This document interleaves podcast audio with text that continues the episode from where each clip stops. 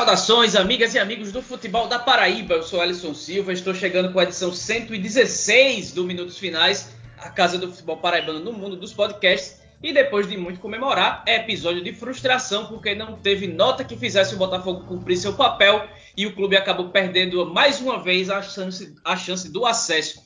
E o Campinense que foi derrotado também na primeira partida da decisão da Série D. Mas antes de começar a repercutir essas e outras coisas, peço que vocês vão lá no Instagram e no Twitter, arroba minutos finais, e também no facebook.com.br minutos finais, para seguir a gente, curtir o que a gente, o que a gente publica e também compartilhar nosso conteúdo que está no Spotify, do Deezer, no Apple Podcasts, no Google Podcasts e também em outros agregadores. Hoje estou virtualmente acompanhado de Ademar Trigueiro e de Yuri Queiroga para falar de choro e ranger de dentes. Sejam bem-vindos, amigos. Ellison Silva, seja bem-vindo. Seja bem sejamos bem-vindos todos nós. Boa qualquer período de dia para você, bom qualquer período de dia para você que está acompanhando a gente em mais um Minutos Finais. É, a gente tem até agora, a gente está gravando esse episódio no domingo, meio-dia, é, três jogos, três derrotas. Botafogo principal perdeu para o Ituano. Botafogo sub-20 foi eliminado da Copa do Nordeste desta categoria pelo Santa Cruz nos pênaltis e o Botafogo continua sem se entender com disputa de pênaltis. É no titular, é no principal, é no sub-20, é em qualquer lugar que seja. E o Campinense perdeu para a Aparecidense, quer dizer, para a Aparecidense na final da Série D, no jogo de ida. Ainda tem o jogo da volta para disputar fora de casa em Aparecida de Goiânia mas a gente teve um final de semana para lá de negativo. E eu já antecipo aqui e digo que a esperança é que o Souza, terça-feira, seja a salvação da lavoura para esse final de semana do futebol paraibano, para que a gente não termine em completa desgraça. Pois é, muito bom dia, boa tarde, boa noite, boa, boa de modo geral a você que surfa conosco aqui no Minutos Finais, Ellison e Uri. Um final de semana no qual a gente tinha expectativas grandes com relação ao futebol paraibano e como o, o, Yuri mencionou, a gente não cumpriu essas expectativas. A bem da verdade, eu acho que a missão do Campinense não é fácil, mas que o Rubro Negro segue, segue vivo é, na Série D do Campeonato Brasileiro. Mas por outro lado, o Botafogo dá adeus a uma missão que também não era fácil. Né? Em algum momento, talvez a empolgação com a possibilidade do acesso que não era esperado pelas condições nas quais o Belo se encontrava no ano, tenha tomado a cabeça de muita gente e no fim das contas isso se transforma talvez numa frustração pelo insucesso na tentativa do acesso, mas sob a consciência também de que o Botafogo chegou muito mais longe do que se esperava, assim como o Campinense também. Né? A gente conversa sobre tudo isso a partir de agora e, melhor dizendo, daqui a pouco, por que não? Daqui a pouco, mas a gente lembra aos consagrados da TV Brasil que não sabe sequer o nome do como é que se pronuncia a, o, o, a, o, pronome para tratar aí o, o time que está na decisão da Série D. Passaram a, a transmissão todinha chamando a Campinense, é o Campinense, sempre bom lembrar, o Campinense Clube. A Aparecidense está certa, é porque tudo termina com esse aí a, a capacidade cognitiva é, bem complicada, bem, bem difícil para esse, esse pessoal. Mas é, é essa transmissão essa da, da TV oficial do, do, governo brasileiro, é isso que a gente tem para aturar numa final de quarta divisão. Um desrespeito total, não só com o Campinense, mas com a competição no geral. Então é, a gente, é bom que se registre, que fique. É, que a gente lamenta esse tipo de situação. Mas agora vamos tocar o danado para voltar falando de bola. O podcast Minutos Finais é a nova casa de discussão do futebol paraibano. Você pode ouvir onde e quando quiser. Basta ir no Spotify, Deezer, YouTube ou no site minutosfinais.com.br para ficar muito bem informado com as melhores opiniões sobre o futebol paraibano.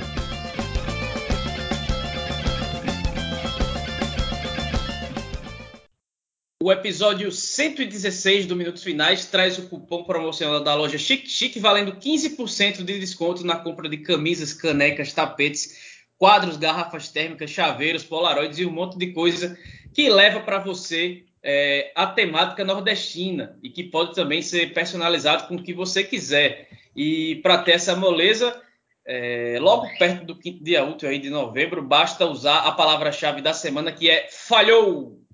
É, os 15% de desconto podem ser ainda acumulados com R$ reais de cashback para quem pagar via PicPay. Então, use a palavra-chave falhou e para escolher o que vai levar, basta ir no arroba oficial para ficar por dentro de tudo que há por lá. Antes de Raposa e Belo, vamos falar do Galo, que teve Walter Júnior renunciando ao cargo de presidente, entre aspas, por motivos pessoais, e agora o Alvinegro vai atrás de um novo presidente, mas todo mundo já sabe quem será, né? É, tanto que dos 60 dias para convocar o novo pleito, só uma semana será usada, porque já no próximo dia 13 pela manhã é, será realizado aí, realizada aí a eleição para oficializar Olavo Rodrigues de volta ao cargo de mandatário da executiva do 13 Futebol Clube. Durante essa semana, a agremiação vai ser dirigida por João Tagino, presidente do Conselho Deliberativo, e a pressa também se dá porque o Campeonato Paraibano de 2022 já saiu o calendário da CBF, né? O, o, estadual começa já em janeiro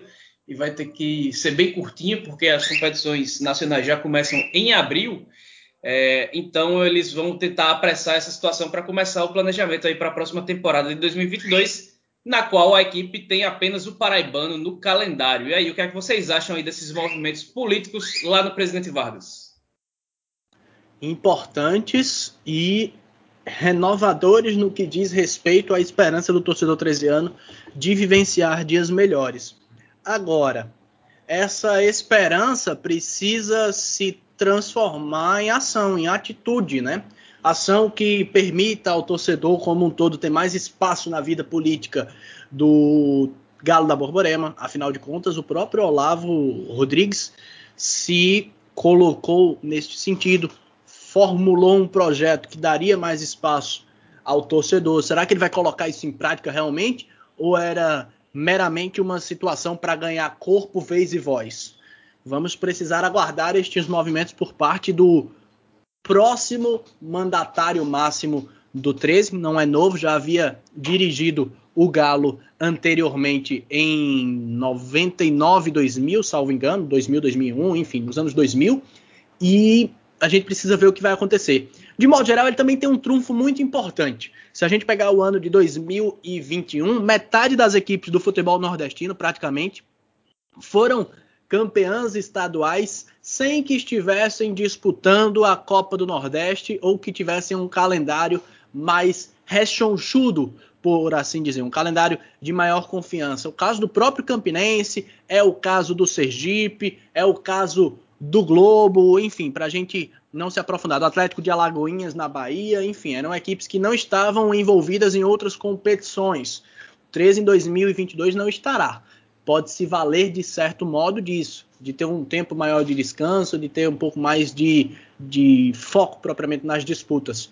Agora, 13 mais do que nunca, até por assim dizer, precisa também se recolocar na competição se recolocar uh, nas competições de forma muito competitiva, né? Sempre digo aqui, no nosso Minutos Finais, que nos últimos 10 anos, o 13, que compõe o trio de ferro, que é um dos três times mais tradicionais do estado, em cinco oportunidades esteve de quarto lugar para baixo, inclusive em alguma delas brigando para não cair.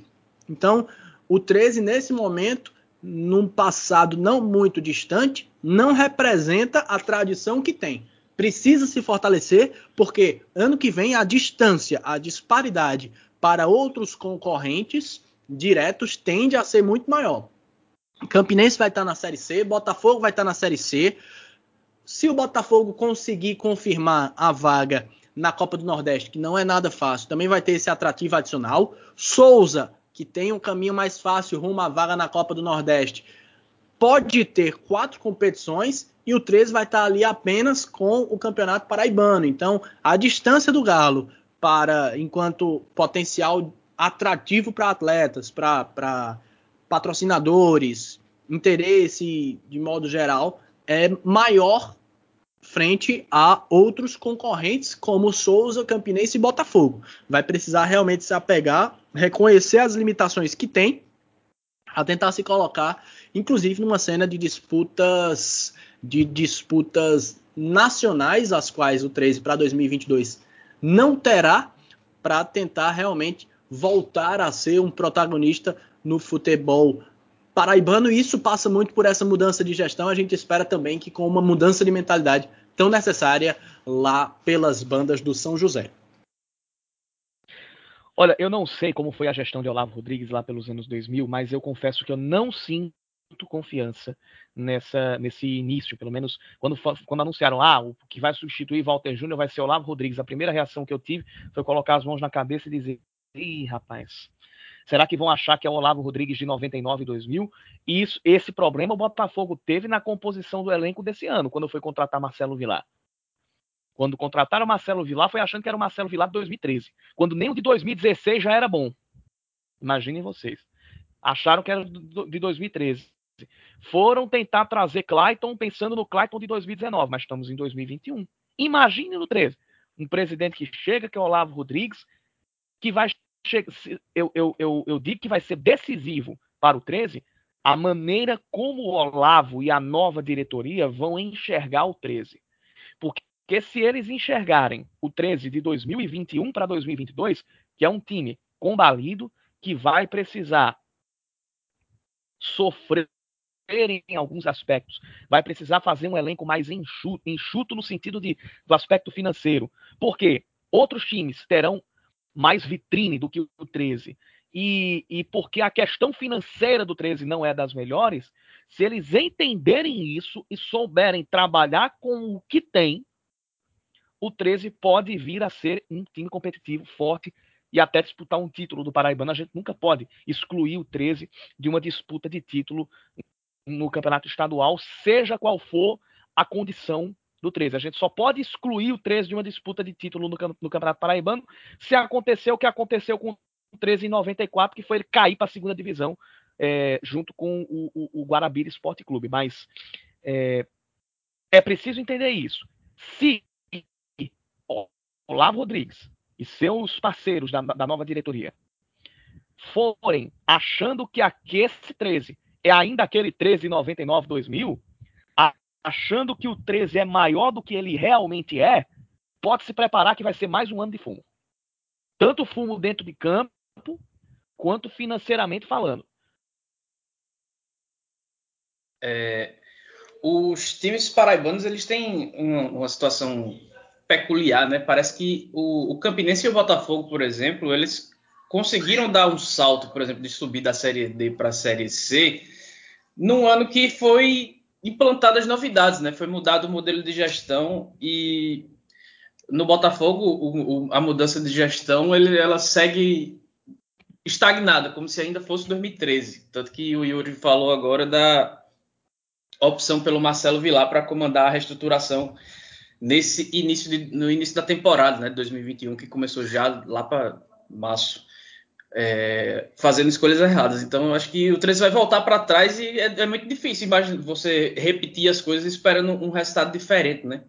Só doido faz a mesma coisa várias vezes esperando que o resultado em algum momento seja diferente.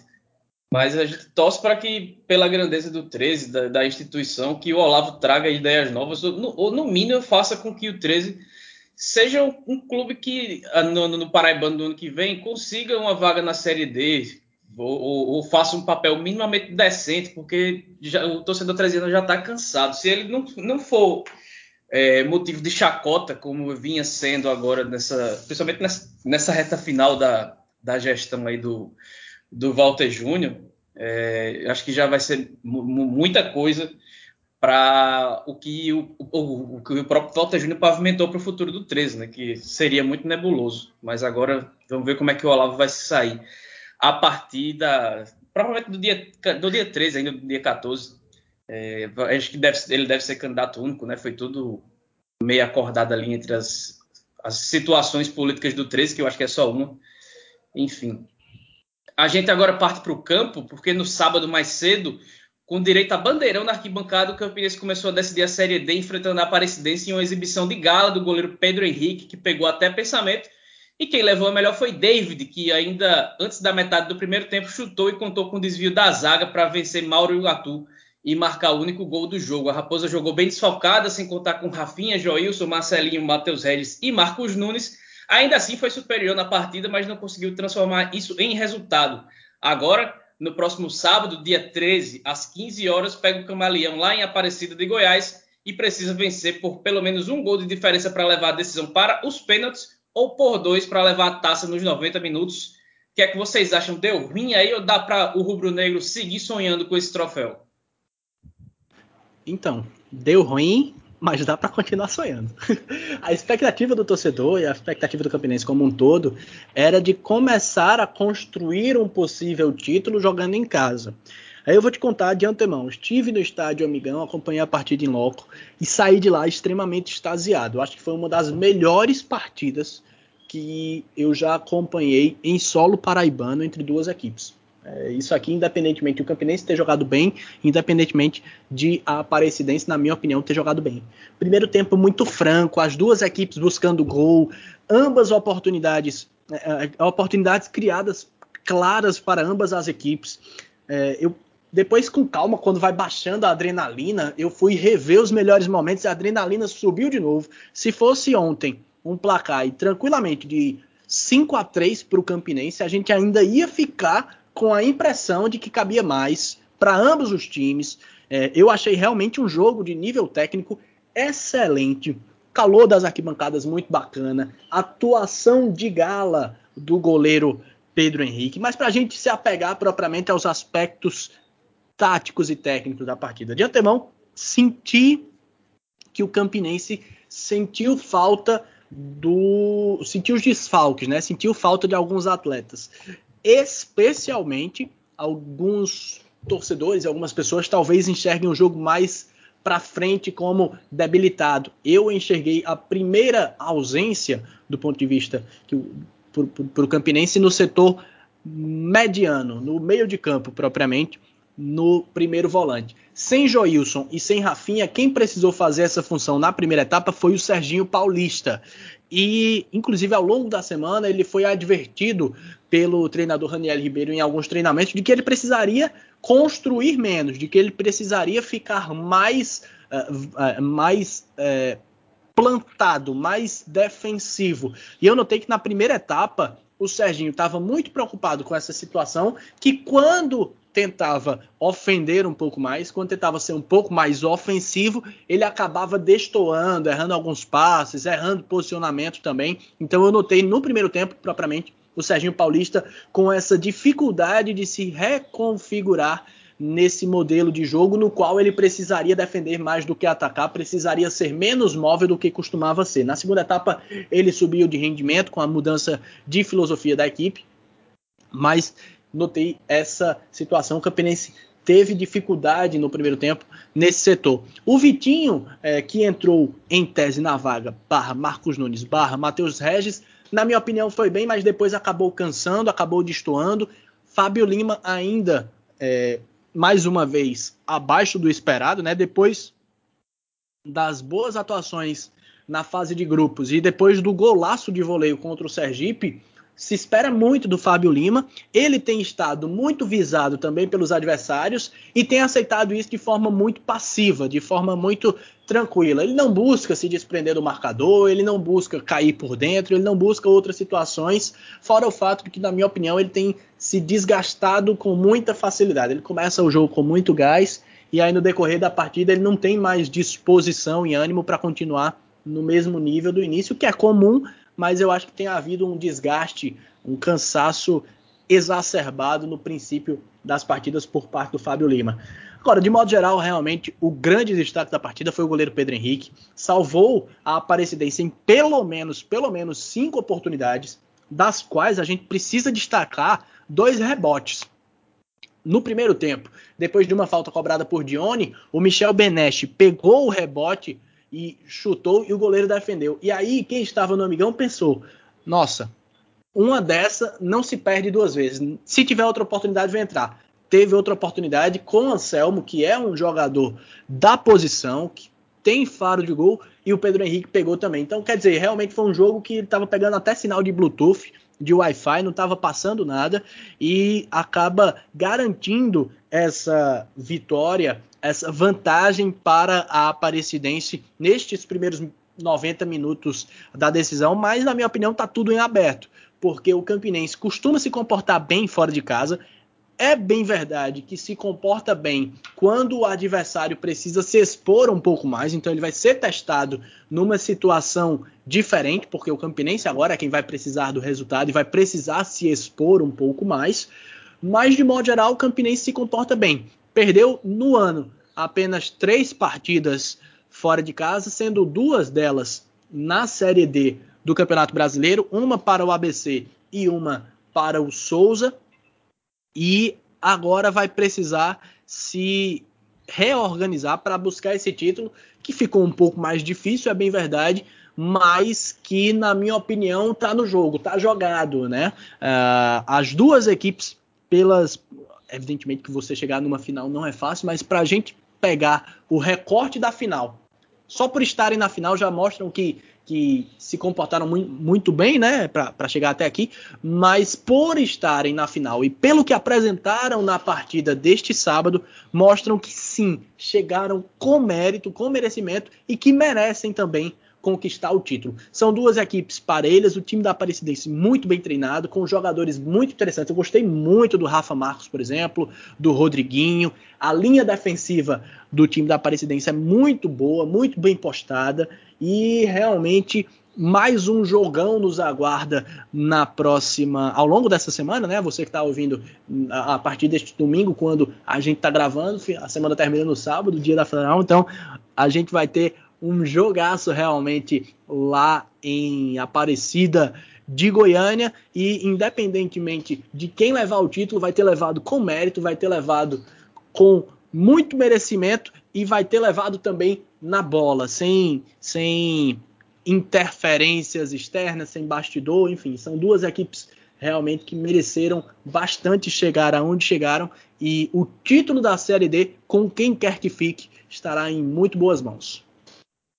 O, Ademar falou de vários jogadores aí da Aparecidense, Yuri. Só para lembrar que o Alex Henrique não jogou, não sei ainda o motivo. O Alex Henrique é o artilheiro do time na, na competição, não só na competição, né? O artilheiro do, da história da Aparecidense ficou de fora até do banco de reservas nesse jogo do Amigão, deve retornar aí se tudo for decorrer na, na normalidade na partida do próximo sábado. Um parênteses, até, desculpa até puxar a fala de novo, mas o Alex Henrique, só para a gente dimensionar o Alex Henrique, ele foi artilheiro do Campeonato Goiano neste ano e nas duas últimas temporadas atuando pela Aparecidense, o cara tem 35 gols. É uma média de gols altíssima para uma equipe da Série D do Campeonato Brasileiro. E o que mais chama a atenção é que, além de ele ter essa média de gols extremamente elevada, ele, em tese, entre aspas, permanece para jogar esta Série D. É bem verdade que ele saiu para jogar um trecho da Série B pelo Confiança de Sergipe, fez nove partidas lá no Confiança, acabou não se firmando tão bem em Sergipe e voltou para a Aparecidense, mas está aí com a média de gols altíssima. Eu dei uma pesquisada por cima e posso estar até equivocado nesse dado, mas só tem, além do, do Alex Henrique, só tem mais dois atletas que têm este mesmo nível de letalidade e que permaneceram no time de Série D, que é justamente o Alisson do ABC, que marcou 36 gols nas últimas duas temporadas, e o Zé Eduardo do Brasiliense, com 42 gols marcados. E a respeito do Campinense, a gente comentava aqui que nada está perdido por causa do jogo de volta e por causa da, da, da situação do Campinense jogar melhor fora de casa. É, jogar melhor fora de casa, não, jogar bem fora de casa.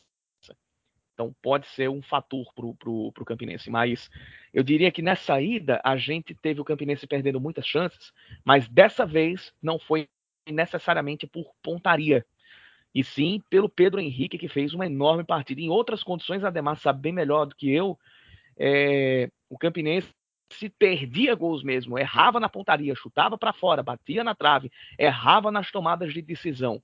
Ontem não, ontem a gente viu que realmente foi muito mais mérito do Pedro Henrique do que demérito do ataque. E isso, de certa forma, é um, um, um alento, sabe? É um alento para para o jogo da volta.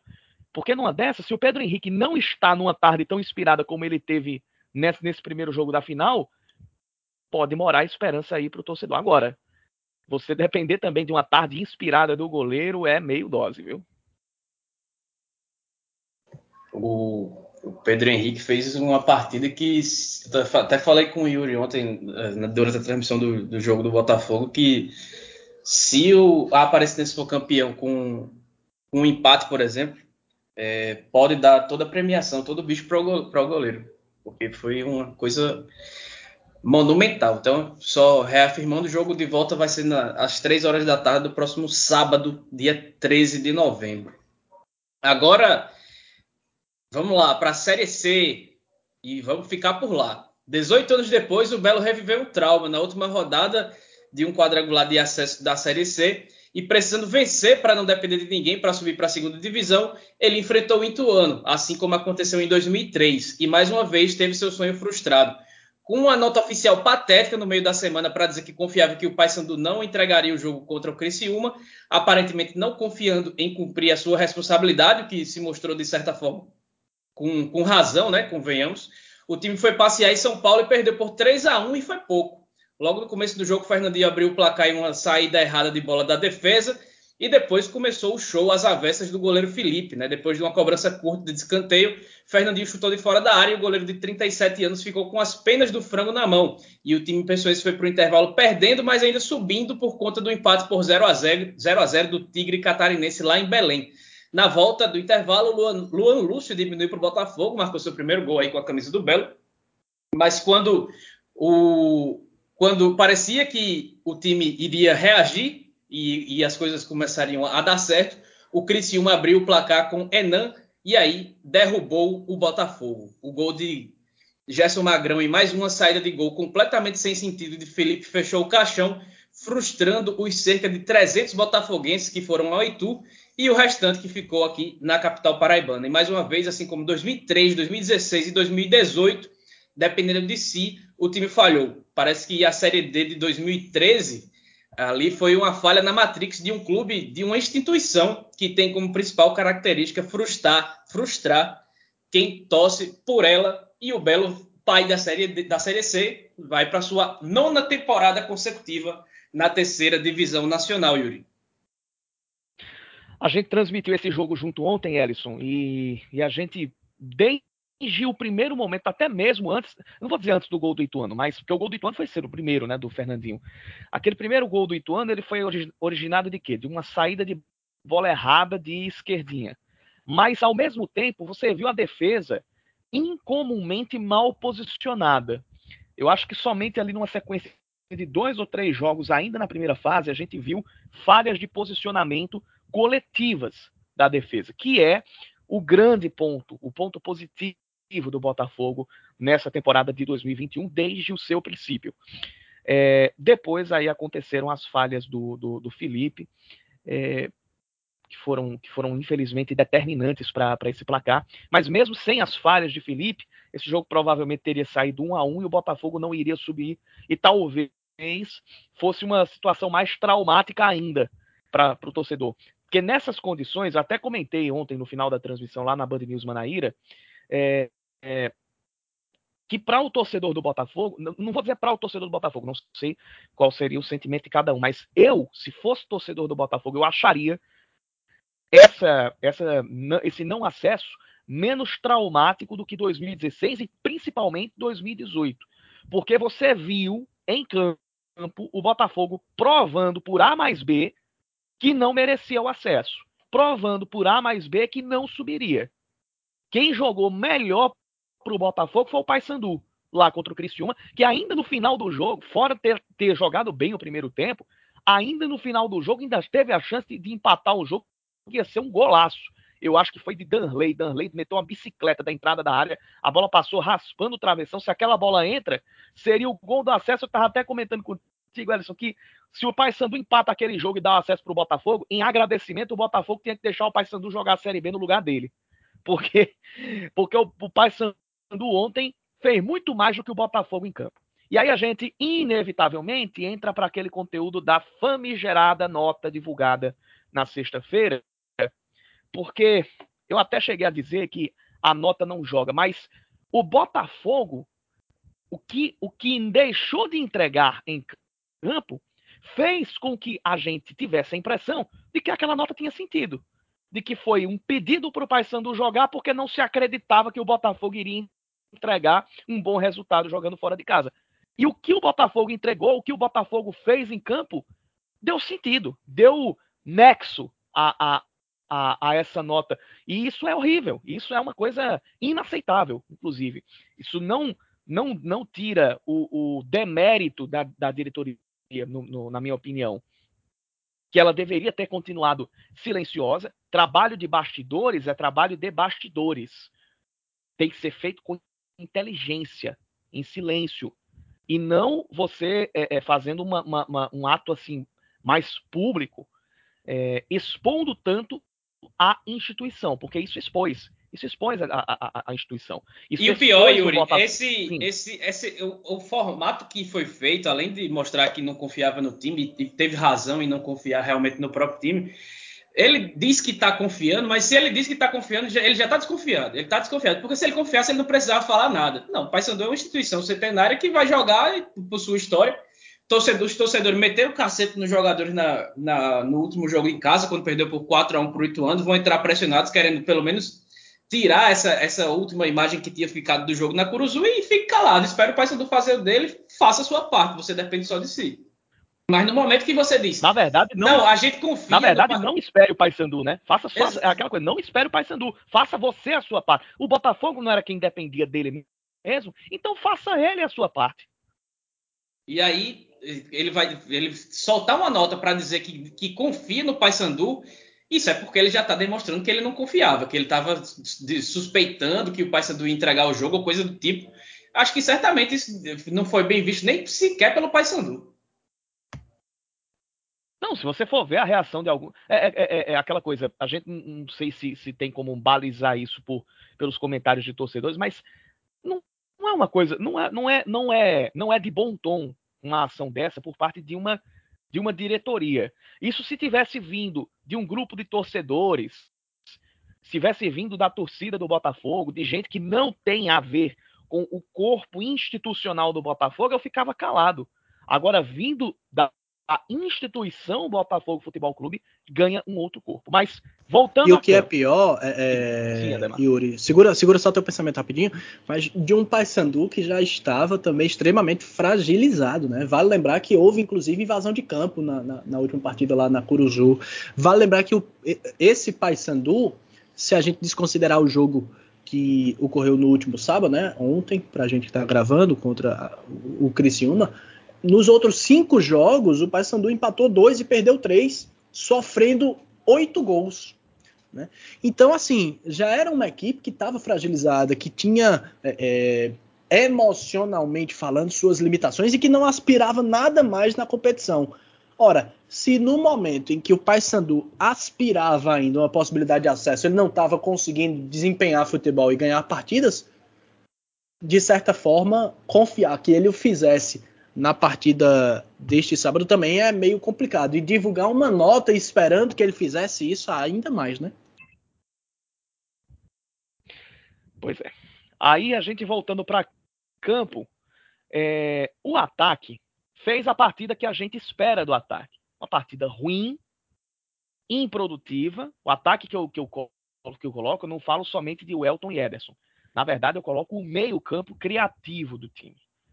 Fez uma partida ruim, uma partida em que quase não ofendeu o goleiro Pegorari, só ofendeu naquelas cobranças de falta do Tsunami no primeiro tempo e basicamente no gol do, do, do Luan Lúcio no segundo tempo, mas que em determinado momento chegou lá fez o seu gol, como vinha acontecendo nas últimas duas partidas e como aconteceu em boa parte da temporada. O que destoou e isso aconteceu na partida que não tinha que acontecer. Foi, foi ter o ano todinho para acontecer justo na decisão, que foi a defesa num gol, de maneira geral e em dois com a falha do Felipe, entregar a paçoca. Falhar em momentos que não podia falhar. A gente não está questionando aqui, dizer, ah, vocês estão querendo dizer agora a defesa do Botafogo agora não presta, agora é, é, é a, a culpada de tudo. Não. A defesa ela vai continuar sendo, e aí, quando eu falo defesa, eu falo o corpo defensivo todo: Felipe, William Machado, Fred, Daniel Felipe, que jogou como titular várias partidas, o, o, o Tsunami, o Sávio mesmo, eles vão continuar como talvez o único ponto positivo do Botafogo dessa temporada. Mas isso não apaga o fato de que no jogo que, ele, que eles tinham que segurar, como seguraram um, quase o ano todo, eles falharam. Eles entregaram, é, entregaram não, é um termo muito forte. Eles não conseguiram segurar. E pela primeira vez no ano, levaram três gols. E isso foi determinante para o Botafogo é, não subir. Aí a gente pensa o quê? Isso foi determinante? Foi. Mas junto a isso, tem o próprio ataque. O ataque que não foi operante, principalmente naquele jogo contra o Criciúma na volta. Aí a gente pode voltar naquela terceira rodada e pensar: o Botafogo perdeu acesso ali, quando teve dois jogadores a mais e não foi capaz nem de ofender a defesa do Criciúma. Depois deu aquela melhorada no sentido de pelo menos fazer um gol por jogo, mas o estrago iria ser cobrado. Aquilo ali, aquela aquela não vitória, aquele desperdício contra o Criciúma ia ser cobrado. E foi cobrado ontem. Ademar, é, e o, o gol do Botafogo saiu poucos instantes antes do, do Criciúma, né? Então, pareceu realmente aquela melhora da morte, né? O Botafogo Pá, gol de, de, de Luan Lúcio. Eita, vai, vai reagir, vai virar o jogo e vai e o Criciúma ainda não vai conseguir fazer o gol lá. Mas aí, logo, pouquíssimo minuto depois, acho que não deu nem cinco minutos depois, o, Enan fez o gol lá. O Enan, tão criticado o Enan, velho, ruim demais, ruim demais de bola. Fez nada, série C toda, nada, nada, nada, mas fez o gol aí do acesso pouco tempo depois. É, agora eu, eu volto ao que eu mencionei no início, né? Talvez é, tenha havido muita expectativa e muita confiança num time que mostrou ao longo do ano que talvez não tivesse ali. Claro, era naquela de será que vai dar, será que vai dar, vai chegar, vai chegar, vai chegar, mas era muito mais na força e na organização do Gerson do que na qualidade do elenco como um todo. É, a gente não esperava no início da temporada, assim como também não esperava do Campinense, mas não esperava que o Botafogo terminasse o ano brigando por uma possibilidade de acesso à Série B até a última partida, né? É, e, assim, talvez tenha havido muita expectativa, mas as condições como um todo não eram fáceis, né? Acabei, inclusive, coloquei no meu, no meu Twitter que e até um parênteses, né? Tinha colegas da imprensa que não fizeram essas contas, que não se deram ao trabalho de estudar o regulamento. Isso é um absurdo, minha gente. Se vocês estiverem ouvindo, vamos, vamos, vamos colaborar, né? Porque precisa, né? Mas enfim, o Botafogo chegou na última rodada precisando da vitória contra o Ituano. Eu imaginava um cenário no qual o Ituano teria vencido o Criciúma e já chegaria na partida dessa última rodada classificado para a final. Só que aí o, o destino foi meio é, meio balançado com o Botafogo de colocar de colocá-lo numa situação na qual o Criciúma não poderia vencer o Paysandu, o Paysandu que já estaria eliminado e que vinha também numa situação emocional muito abalada. E o Botafogo precisava ganhar do Ituano, consequentemente roubando a vaga do Ituano na final da Série C. Isso essa conjuntura dificultava um pouco mais para o Botafogo. Só que é, a confiança fez parecer que isso fosse mais simples e na prática a gente viu que não era. Mas para além disso, o, o, o, Botafogo não perdeu acesso na partida de ontem. O Botafogo perdeu acesso, começou a perder o acesso, quando jogando contra esse mesmo Ituano na primeira rodada da, desse quadrangular final, jogou melhor e perdeu com um gol numa falha defensiva do Felipe. E aqui eu não quero culpar o Felipe por isso, mas eu também tenho uma reflexão a fazer mais à frente. Também perdeu acesso como quando, quando como o Yuri bem falou, contra o Criciúma com dois jogadores a mais, não conseguiu ofender o Criciúma a ponto de vencer a partida, né? Então, estes aspectos realmente tiraram um pouco do fôlego do Botafogo e a conjuntura, no fim das contas, não foi tão favorável. E aí eu tenho algumas é, reflexões a fazer. Tenho muito respeito pela história do Felipe. É um goleiro que teve continuidade com as duas maiores torcidas do país. Jogou no Corinthians, jogou no Flamengo, foi campeão da Copa do Brasil por ambas as equipes, mas eu acho que tem algumas situações que a gente precisa colocar na balança. Ele veio jogar no Botafogo tal. E aí fica-se o questionamento: no Botafogo, ele é um goleiro vitorioso? Porque eu estava tentando lembrar aqui, estava tentando dar uma refrescada na minha memória. Na minha opinião, o Genivaldo é mais vitorioso e é mais significativo na história do Botafogo do que o Felipe. E aqui nada contra o Felipe. Mas é, o Genivaldo, no geral, talvez tenha entregue mais. Né? O Mauro Iguatu, hoje no Campinense, é bifinalista de Série D. Uma vez com 13 e uma vez com o Campinense em se tratando do futebol paraibano, talvez o Mário Guatu tenha feito mais do que o Felipe. E aí, de modo geral, para a gente comparar o que é o, o, o, Felipe propriamente nessa circunstância, eu retorno a 2020. O Felipe chegou em 2020, né? E aí, juntamente ao Felipe, e essa é uma prática da diretoria do Botafogo desde 2013, né? De sempre ter algum atleta referência no, no time, sempre ter algum jogador mais qualificado. É, a gente se vê na circunstância de relembrar que alguns atletas, como Fred, como Clayton, né, é, como Luiz Felipe, e especialmente Clayton, Marcos Aurélio, Juninho, Rogério, é bem verdade, que saiu no decorrer do ano, mas que compunha esse planejamento, são atletas que já estão há mais algum tempo. Com relação, em comparação com aquele time que perdeu para o Botafogo de Ribeirão a vaga em 2018, a estrutura do meio de campo é basicamente a mesma.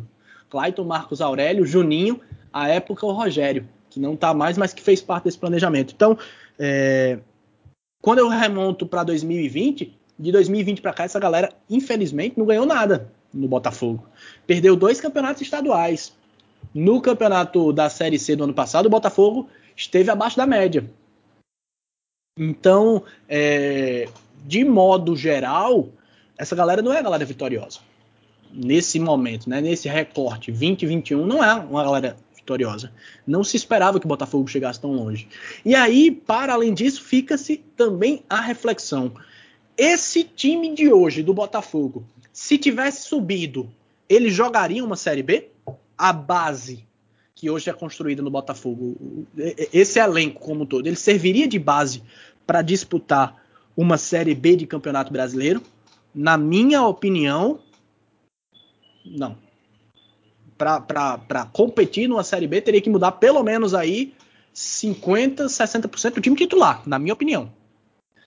E aí, de certa forma, é algo que eu puxo também para a Série C. Para 2022, eu acho que o, o 13, é, perdão, o, o, Botafogo precisa também passar por uma reformulação, por uma mudança de concepção alguns pontos precisam ser mantidos. Gerson Guzmão, indiscutivelmente, é um cara que precisa ser, ser sentar para conversar amanhã. Chegou de tu, Gerson, a gente já tem uma reunião marcada aqui, vamos ficar. Né? Mas outros desses atletas, já tá bom de conversar com eles direitinho, agradecer pelos serviços prestados num futuro um pouco mais distante, lamentar pelos prestados no futuro recente e começar a pensar 2022 com um planejamento diferente. E eu já vou citar aqui esses atletas do segundo ponto, daqueles, olha, obrigado, valeu, até a próxima. Ellison também falou ontem, durante a transmissão, um desses. É, é, tá, eu, vou, eu vou começar aqui pelos dois que, que acho que são óbvios. Marcos Aurélio e Clayton. Marcos Aurélio e Clayton acho que, que são, são ciclos ciclos encerrados no Botafogo. A história não vai apagar o que eles fizeram com a camisa do Belo, mas não dá mais para eles, não dá mais. Juninho eu pensaria, eu acho que Juninho ainda tem lenha para queimar, mas é também um caso a se pensar. Ederson também é um outro caso a se pensar, mesmo ele tendo feito gols importantes no final dessa, dessa temporada e no final dessa Série C, quando o Botafogo precisou. Mas para o ano que vem, o Botafogo deve ter, além do Bruno Gonçalves, que, tá, que deve ter, creio que esteja já 100% para o ano que vem, vai ter o Rafa Rafael Barros também voltando. Então o Botafogo já começa 2022 com dois centroavantes no elenco. Eles estando 100% fisicamente, estando recuperados, o Botafogo acho que não precisa ir no mercado comprar, é é, é, é, buscar centroavantes. E claro, se eles estiverem rendendo bem, até porque eles ainda não tiveram oportunidade de jogar no Botafogo. Então, para centroavante, a coisa está um pouco mais ali entre Bruno Gonçalves e Rafael Barros. Se você pensar no Ederson como um jogador mais de, de, de beirada de campo, um ponta, um segundo atacante, tudo bem. Se não, se for ainda como homem para referência, também é um caso a se pensar em não continuar para o ano que vem. E a defesa do Botafogo é, é algo que a gente acho que chega perto aqui da unanimidade, se não for unanimidade, que é, é o ponto positivo e que já tem que priorizar as conversas para ficar para o ano que vem. É, apesar do Felipe ter falhado nos momentos decisivos, ele não é um atleta 100% dispensável. Na verdade, ele, ele, é pouco dispensável. Você tem que pensar muito para não renovar o contrato com, com o Felipe, porque Yuri, durante estou o ano de acordo. ele teve Yuri, muita importância. Só, só para pegar esse caso do Felipe, o pessoal tá pegando ele para Cristo e é até compreensível, porque ele falhou em momentos importantes. Mas se o Botafogo chegou onde chegou na temporada inteira, que não, não foi uma temporada vitoriosa, mas foi acima da, das expectativas, principalmente aí lutando até a última rodada pelo acesso na Série C. Um time que fazia poucos gols, ele empatou muito porque o Felipe garantiu muito ponto para o Botafogo. Muito, muito ponto mesmo. Então a, a, a, ele ficou fora, o Lucas, o Lucas entrou, deu até conta do recado, mas também falhou naquelas oportunidades. Então a decisão do, do retorno dele ao time titular nesse momento decisivo, um goleiro mais experiente era totalmente justificável. Falhou, acontece, falhou em momentos importantes, acontece, mas eu acho que para o Botafogo, ele é um goleiro muito acima da média para que para o Botafogo dispensar por conta de duas falhas. São falhas importantes, falhas cruciais, mas eu acho que dá pra, se não achar algo muito melhor no mercado, um goleiro que seja, por exemplo, mais jovem, promissor, que, que possa garantir pelo menos o mesmo nível do Felipe, eu acho que não a, a, a conversa de, de, dispensa, de dispensar ele é coisa de cabeça quente de torcedor. Então tem que ser muito bem pensada aí essa situação. Apesar das críticas Jovem que fiz, eu tô de tem. acordo totalmente. Lucas. Jovem promissor já tem, Lucas. E inclusive eu fiz aqui uma lista de quem desse atual time, de quem eu renovar, se eu fosse o diretor de futebol do Botafogo, após conversar com, com a cúpula, de quem eu manteria para 2022. A lista é a, a, fora de campo, a comissão técnica. Gerson Guzmão, por exemplo, Gerson Guzmão fica. Felipe e Lucas, os goleiros. Sávio, Tsunami, William Machado, aí para zaga, William Machado, Daniel Felipe, Gabriel Iano. Para mim, Fred é outro que entraria naquela lista que, que, que, que Ademar falou de jogadores que já fizeram muito com a camisa do Botafogo, mas que talvez o ciclo já tenha terminado. Se, é, então, há de dá, se lembrar, Yuri, que essa questão do Fred, ele permaneceu, inclusive, para essa temporada, porque ele se lesionou e aí tem aquela questão de renovação automática de contrato pelo tempo que ele ficou parado, né? Então, eu acho que não seria uma opção da diretoria, inclusive, que manter o Fred para essa temporada, mas foi, como, entre aspas, obrigado a isso. Pois é, e ele voltou a ser titular no final da temporada, mas eu acho que também já não é mais aquele Fred. Também seria o caso de, de ciclo encerrado. Para a zaga, eu ficaria com o William Machado, que para mim, no cômputo geral. E olha, eu não achava que eu ia acertar. Eu quis dar uma de diferentão. Numa live que eu fiz com o pessoal da, da Bela Loucura no início do ano, eles me perguntaram, Yuri, quem é que vai ser o destaque do Botafogo nessa temporada? Alguns falaram em Marcos Aurélio, acho que acho que a unanimidade, não foi a unanimidade não, mas alguns falaram em Marcos Aurélio. E eu cheguei e disse, vai ser o William Machado. E no final dessa temporada a gente tá vendo que o William Machado, se não foi o melhor, é candidato sim a realmente ter sido o melhor jogador do Botafogo, ou pelo menos o mais regular dessa profeta. temporada. Concordo, concordo. William Machado, Daniel Felipe, Gabriel Iano. Tinga e com um asterisco com aquela conversa, Juninho e para o ataque Pablo. o Elton. E Pablo. Pablo também. É, Pablo a gente também pode colocar. Pablo também foi. Junta-se a, a, junta-se a esses três, Lucas Gabriel, lateral esquerdo, e o centroavante, o Bruno Gonçalves e o Rafael Bastos. Como o Bruno Gonçalves, acho que já. Tá, agora ele se lesionou de novo, né? Mas aí eu acho que ele fica pro ano que vem. Então, junta-se a eles esses três. E por Lucas Gabriel voltar e eu considerar Lucas Gabriel até um pouco melhor do que o Gabriel Araújo, eu não coloquei nessa lista o Gabriel Araújo, apesar dele ter sido o rei das assistências no, no, no, no Botafogo. Então, para mim, essa seria uma lista inicial, colocando aí Pablo, como foi, como foi sugerido por Ellison. O resto, para 2022, não, não, não, contaria não, e aí é começar a partir daí a, a, pensar bem as contratações, especialmente para o meio campo e para o ataque. Do meio para trás, você já tem uma espinha dorsal. O negócio agora é do meio para frente. Pois é, e fazer o... o... time jogar ofensivamente, né? A, a base tá, tá montada, pô, começando da defesa. Geralmente os treinadores começam o trabalho organizando a defesa. O Botafogo tem uma defesa organizada em que pese as falhas coletivas e individuais desse último jogo lá em Itu, mas é, é, é um, um, caminho que já está meio andado para a formação de um elenco do ano que vem. É, uma coisa que precisa mudar urgentemente, o Ademar falou aí que será que esse time subiria, ele disputaria competitivamente uma Série B?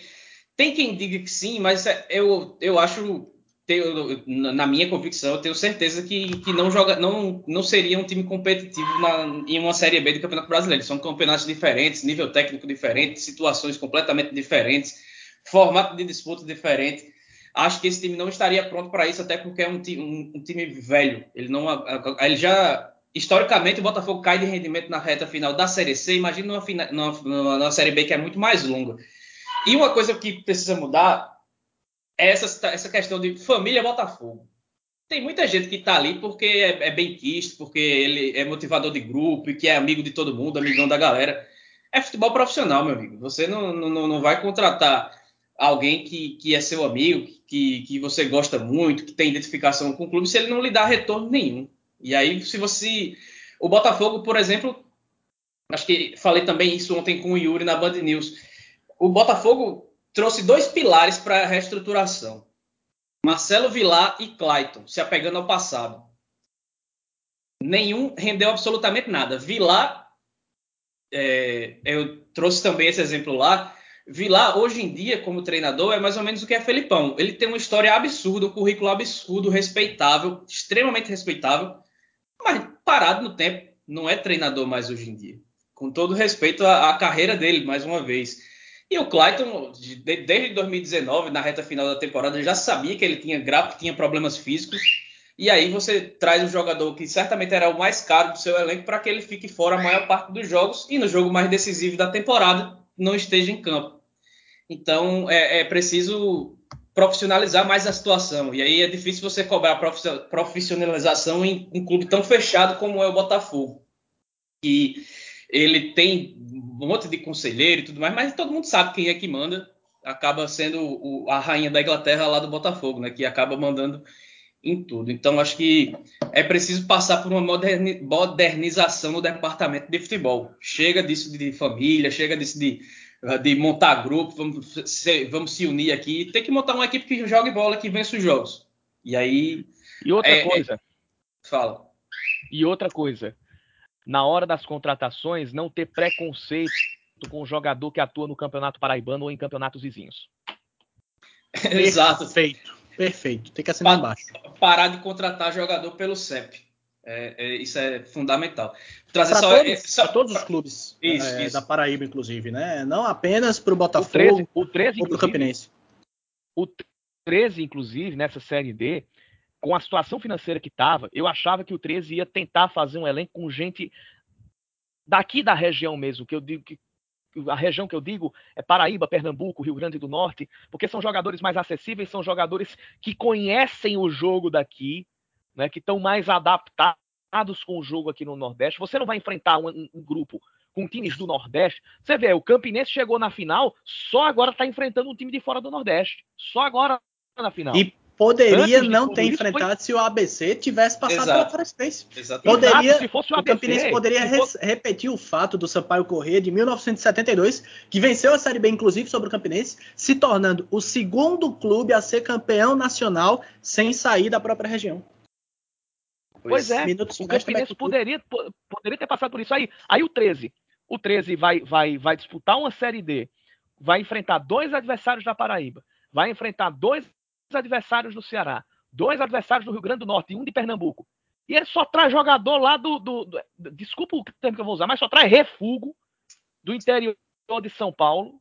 E de Minas Gerais. E de Minas Gerais. De Minas Gerais eu até compreendo, porque ali a, a, a indicação de Wellington Fajardo e tal, e aí isso mostra uma submissão é. do departamento de futebol, uma não isso. visão de futebol do departamento de futebol do 13, porque. Entregou, na, entregou primeiro nas mãos do Tuca e depois na do, do Fajardo. É, mas vamos, vamos rapidamente, só para a gente fazer um exercício. Lá atrás, acesso do 13 em 2018 tinha algumas peças naquele time que tinham sido descobertas, de certa forma, a nível local. Eu vou destacar duas: Nilson Júnior e Silva. Titulares importantíssimos jogando Série B esse ano, que tinham jogado o campeonato estadual pelo Nacional de Patos e pelo Souza. Pelo sim. Souza? Eu acho que sim. Né? É, quer dizer, o Campinense agora novamente conquistou um acesso com boa parte da competição sendo disputada com Ítalo, que tem sido um monstro defensivamente, que é um cara que já tem passagens aqui na região, com Filipinho na lateral direita, que passou dois anos jogando no Atlético de Cajazeiras, com Rafinha, que tem passagem também pelo Souza, pelo Atlético, com Patrick, quer dizer, com um time também formado com, com olhar Patrick voltado para subiu para a Série C com 13. Com 13, pô, o próprio Mauro Iguatu, Patrick, que também Patrick subiu, subiu em 2018. com 13, né? Patrick, Ítalo e Mauro tinham jogado, né, naquele ano, né? Então, quer dizer, com Matheus Reis que já tinham por aqui. O Matheus Regis, o Fábio Lima, que jogou o Campeonato Paraibano pela Peri Lima. Isso. E aí, para a gente olhar para três times vizinhos aqui de Pernambuco e do Rio Grande do Norte, o Santa Cruz, mesmo rebaixado, a gente precisa dar uma olhada em alguns aspectos. Tinha no seu elenco um cara como o Frank, que fez um campeonato pernambucano muito bom pelo Atlético Pernambucano. Tinha, e é um jogador interessantíssimo. Pelo Afogados. Pelo Afogados, pelo Afogados, pelo Afogados obrigado. E o, o América de Natal e o ABC tinham em seus, em seus elencos, e na minha opinião, os melhores jogadores de seus elencos. O ABC com o Negueba, né, eu vou até tirar o Alisson dessa lista, mas o Negueba, que jogou o Campeonato Pernambucano, o, o Campeonato Potiguar pelo Globo, e o América com o Érico Varão, dono do meio de campo do América, que tinha jogado também pelo Globo. Né?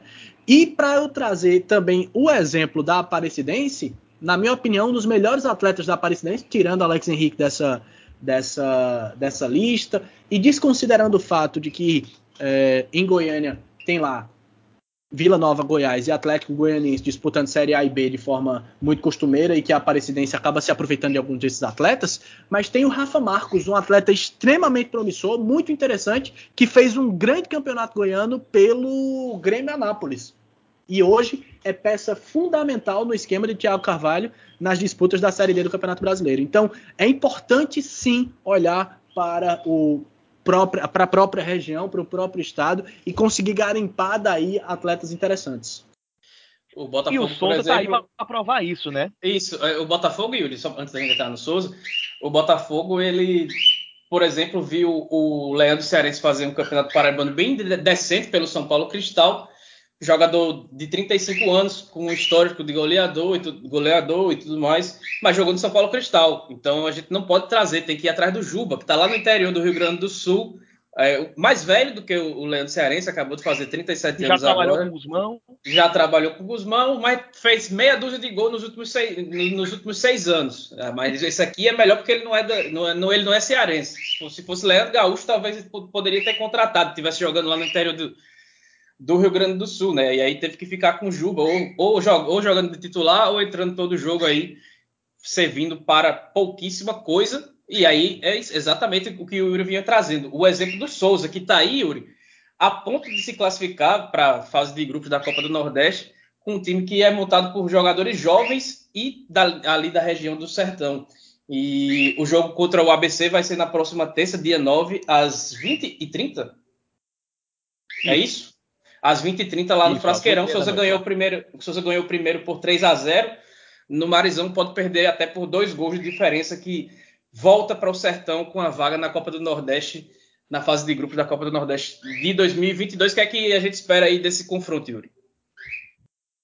Eu acho que é um jogo que é afeição para o Souza, porque o Souza vai ter a, a, a faculdade de se defender mais do que atacar, porque ele vai ter o regulamento ali debaixo do braço, ele pode pode, pode até perder o jogo, desde que seja por uma diferença de dois gols, mas não acredito que não vai entrar para perder. No máximo, vai entrar ali para segurar o ABC, para segurar o ímpeto do ABC, impedir que o time faça gols. E tentar. E aí é o seguinte: é, aí eu vou sair da, da, da, do prognóstico para o.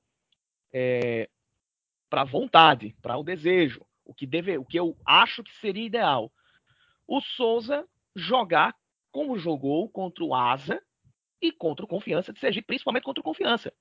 Primeiro tempo, você ainda está com o, o, o, seu preparo físico, seu condicionamento físico zerado, então, zerado no sentido está 100%, então você vai jogar fechadinho, vai tentar trancar os espaços do, do, do, do ABC, mas vai tentar explorar contra-ataques. E para isso o Souza tem peças. O Souza, além de ter dois jogadores muito rápidos, que são o Arthur e o Joboy, ele tem um, um cara que é um a bola e ele vai armar um lançamento, ele tá botando a bola onde ele quer. Pelo menos nessa pré-copa do Nordeste, ele tá botando a bola onde ele quer.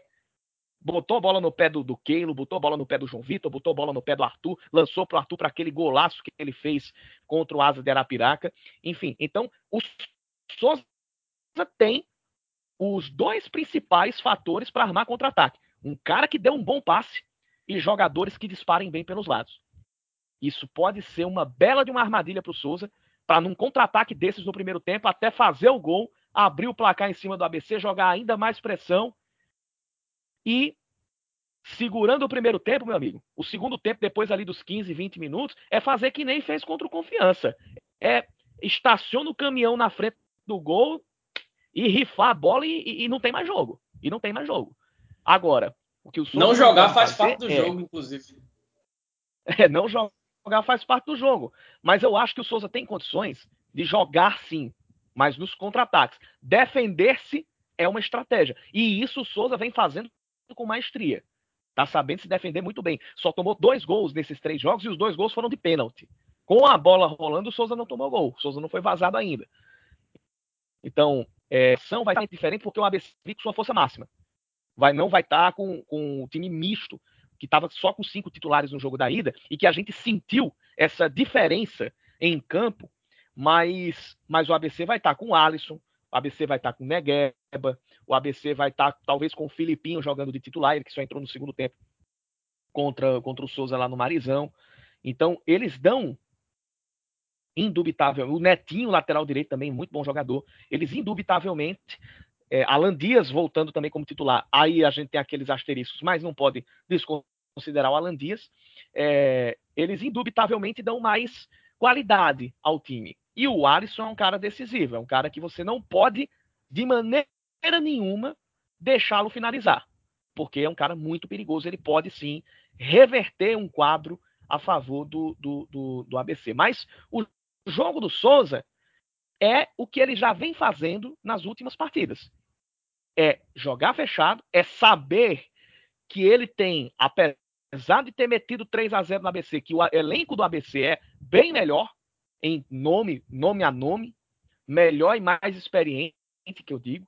Do que, que é um time que, que tem Souza, condições de reverter jogar. esse resultado, né? O, o, ABC não subestimar a vantagem ou a desvantagem do ABC. Exatamente. O Souza tem totais condições, eu acredito demais que o, que o Souza tenha sim condições de segurar essa partida e de repente até trazer, entre aspas, um pontinho, né? Até segurar um empate mesmo. Acredito muito que o Souza tem essa condição.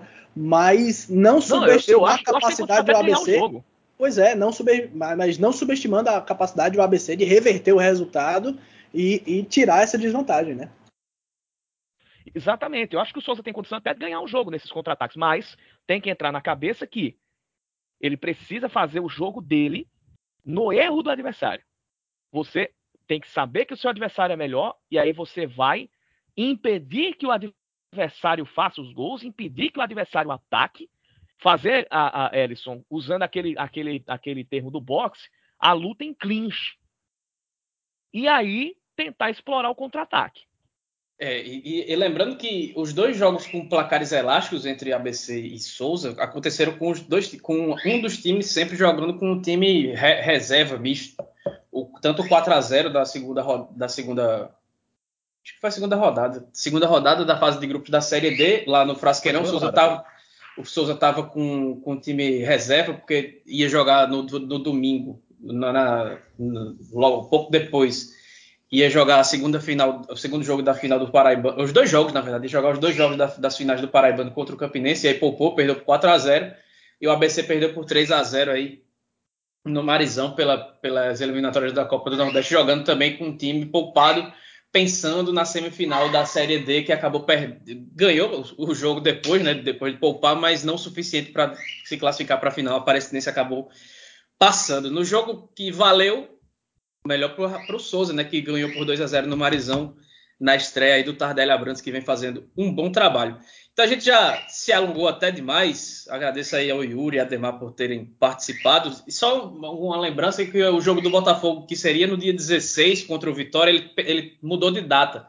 Então o torcedor botafoguense vai ter que esperar mais um pouquinho aí para encerrar essa temporada que acabou de maneira bem dolorosa com a derrota em Tu, mas o segundo jogo contra o Vitória. Ellison. Oi. Só para complementar também esse assunto do Souza, lembrando que por mais que não pareça, é um jogo que acaba interessando muito ao Campinense, porque o, as cotas da Copa do Nordeste são divididas de acordo com grupos de quatro times, né? Os quatro primeiros, do quinto ao oitavo, do nono ao décimo segundo e do décimo terceiro ao décimo sexto. Caso o Souza confirme a sua vaga na Copa do Nordeste, a gente vai ter Souza, Atlético de Alagoinhas, Sergipe e tem uma quarta equipe nessa lista, a qual não estou lembrando aí, e acho que o Floresta, os Atléticos de Alagoinha, Sergipe, tem um quarto time, e Globo, e o Globo nessa lista que ficam abaixo do Campinense no ranking nacional. Souza, Atlético de Alagoinhas, Sergipe e Globo, exatamente esses quatro. E nesse caso, o Campinense subiria do pote 4 para o pote 3 o que lhe renderia uma bagatela de 600 mil reais aproximadamente, a mais do que o Campinense projeta receber na casa hoje, de 650, pode receber na casa de 1 milhão e 200 mil. Então, essa possibilidade de o Souza disputar a Copa do Nordeste interessa diretamente também ao Campinense, porque teria seus cofres um pouco mais recheados visando a temporada 2022. Pronto, então aí voltando para o Botafogo, só para encerrar, o Botafogo jogaria com o Vitória de 16. Ou seja, pra... a gente pode.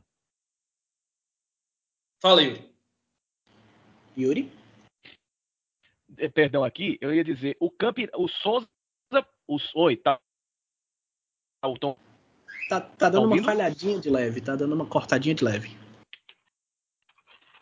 Ah, eu acho, eu acho que, acho que, eu acho que a internet aqui do. do, do, do a minha internet mas, tá falhando aqui. Agora, tá, tá. Mas tá. agora tá legal pra melhorou, agora tá legal. Melhorou. Agora tá bom. Pronto, agora sim, agora sim. Ou seja, quer dizer que a gente pode, o, o torcedor do Souza pode contar com a torcida do Campinense terça-feira por mais um dinheirinho na conta? é, pode. Pode sim. E aí, voltando para as eliminatórias da Copa do Nordeste, jogo de volta do Botafogo, que seria dia 16, ele está tá em suspensão não será dia 16, mas tem que aguardar um espacinho do Vitória aí no, no calendário, que no time que está brigando aí contra o rebaixamento na Série B do Campeonato Brasileiro. É possível que seja adiado por, por mais ou menos uma semana aí, mas não tem data para acontecer esse jogo aí de volta contra a equipe baiana. Então, Botafogo é... e Vitória que se enfrentam ano que vem pela Série C do Campeonato Brasileiro, porque o Vitória vai cair. Exatamente. Já é uma prévia da Série C do ano que vem. Botafogo, que é o dono da Série C, já vai entregar a chave aí para o Vitória poder entrar na próxima temporada. Então é isso. Valeu, Ademar, valeu, Yuri, todo mundo que acompanhou a gente. Continue se cuidando, use máscara, se vacine e vamos embora. Um abraço, até a próxima.